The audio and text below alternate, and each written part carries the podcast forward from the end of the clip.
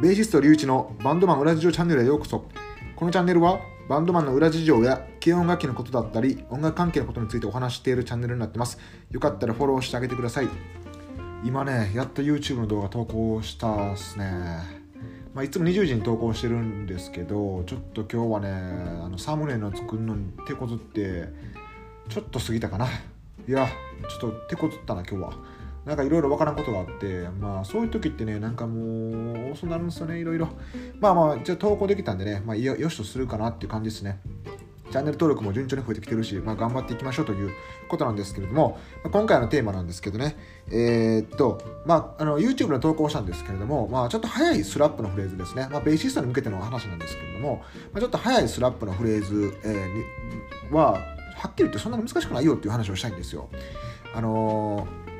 なんていうんですかね、ちょっと待ってくださいね、嫁から LINE が来た。何かってかばれないよ。あははは。よし、OK です。どうでもいいです。はい、すいません。えっ、ー、とね、あのー、なんかね、覚えないとあかんこともあるんですよね。例えば、オクターブフレーズだったりとか、まあ、オクターブはスラップの絶対必要なんですよ。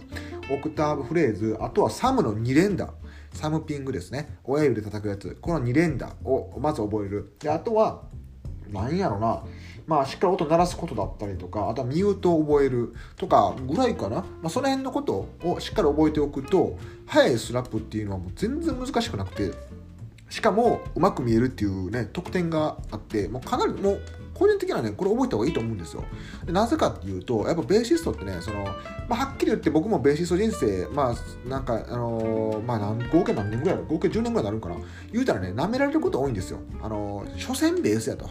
なんで何か弾いてって言われててもそのはなんかスラップを覚えてないとちょっと対抗できないっていうところがあってあのどんだけかっこいいフレーズをどんだけグルービーに弾いたとしてもベースやってない人音楽やってない人からしたらそういったのも伝わらないんでなんか弾いてるなぐらいの感じなんですよ。やっぱギターとかドラムとかやるとね、そのやっぱそのインパクトがあるんで、全然ベースにはちょっと追いつかない。ベースが追いつくにはどうしたらいいかっていうとね、やっぱ手っ取り早いのがスラップになってくるという感じなんですね。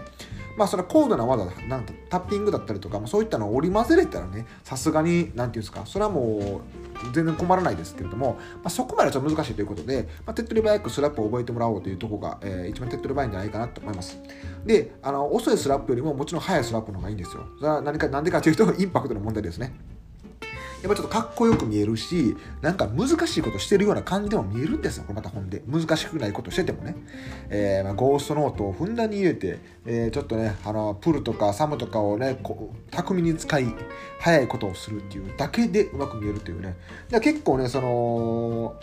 まあ、早いスラップする人っておるじゃないですか、世の中に。割とネタ蓄えてるっすよ、あれ。あの、まあ、アドリブっちゃアドリブでやってるっていうね、ことも結構あると思うんですけど、いろんなネタが、引き出しが、ストックみたいなのがあって、頭の中に。それをどのタイミングで使っていくかっていうのが考えの出てくるんですよ、ポンポンポンポン。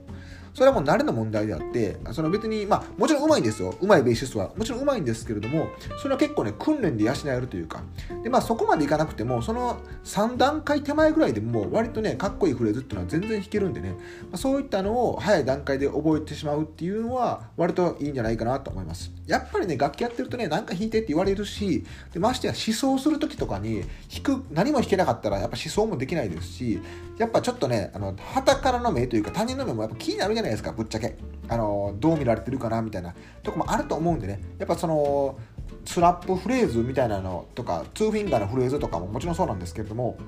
やっぱネタを蓄えておくっていうとね、いつどこでも弾けるようなネタがあると、やっぱ困らないんでね、まそういったのをしっかり、えー、まあ、手っ取り早いのが、でもまあ、あれかな、あの、教則本とかで、あの、フレーズを見つけてきて練習するっていうのが手っ取り早いのかな。まあ、お金かけたくないっていうのであれば、あの、YouTube とかで、えー、なんかいいフレーズを探してきて、それを徹底的に練習するっていう感じがいいかなっていう思うんですけれどもね。まあ、僕の YouTube のチャンネルなんかもそういったフレーズ投稿してますので、ぜひね、えー、一度見てもらって参考にしてもらったらいいかなっていう思います。まあ、簡単ですよ。何回も言いますけど。えー、もう、多分ね、1週間あったらできるんちゃうかなってこと結構多いんでね。まあ、やらないだけでね。難しそうに見えるからとっつきにくく感じるかもしれないですけどね。まあ、一回やってみたら、そんな難しくないなってことばっかりなんでね。まあ、一度ちょっと、えー、そういうね、とこから目をそらさず練習してもらったらいいかなと思います。はい、えー、今日はね、速いスラップ、まあ、高速スラップみたいなものは、そんなに難しくないよっていうことについてね、お話しさせていただきました。最後までご視聴ありがとうございました。